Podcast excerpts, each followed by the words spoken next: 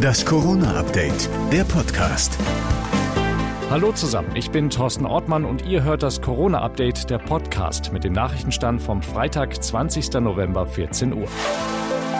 Die Kanzlerin macht uns allen Hoffnung auf einen baldigen Impfstart. Und wir rechnen dann auch in Europa mit Zulassungen, die im Dezember oder sehr schnell nach der Jahreswende erfolgen könnten. Dann wird das Impfen natürlich beginnen. Die Impfstoffhersteller BioNTech und Pfizer haben heute eine Notfallzulassung in den USA beantragt. Übrigens für den führenden US-Virologen Anthony Fauci ist die Geschwindigkeit, mit der Impfstoffe entwickelt und zugelassen werden, kein Problem. Die Geschwindigkeit hat die Sicherheit in keiner Weise gefährdet, so Fauci. Fauci. The process of the speed did not compromise at all safety. Doch trotz der bevorstehenden Impfstoffzulassung drohen am kommenden Mittwoch erstmal weitere Einschränkungen über die Wintermonate. Dann trifft sich nämlich die Kanzlerin wieder mit den Ministerpräsidenten. Laut Bild will Merkel den Lockdown bis Januar verlängern und nur Weihnachten locker.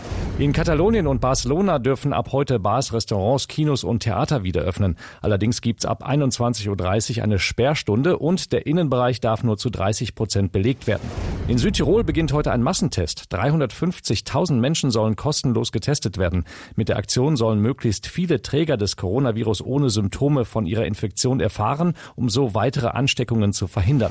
Ob auf Demos in den Straßen von Berlin oder in den sozialen Netzwerken, die Stimmung wird immer aggressiver. Das musste jetzt auch Herbert Hecker aus Bad Königshofen am eigenen Leib erfahren. Der Konditor hatte nämlich einen Schokoladen-Nikolaus kreiert und hat ihm einen Mundschutz verpasst. Das war ja einfach nur als Gag gedacht. Warum soll ich den Nikolaus keinen Mundschutz drauf tun? Ich habe da nicht weiter drüber nachgedacht. Das war für mich kein Politikum. Womit er nicht gerechnet hat, war die krasse Reaktion vieler in den sozialen Netzwerken. Und es war richtig heftig. Haben uns dann praktisch die Pleite gewünscht. Leute, geht's noch? Zum Glück gibt's mittlerweile aber auch jede Menge Unterstützer, die den Nikolaus mit Mundschutz fleißig bestellen. Übrigens, über Herbert Heckers Osterhasen mit Mundschutz hat sich keiner beschwert.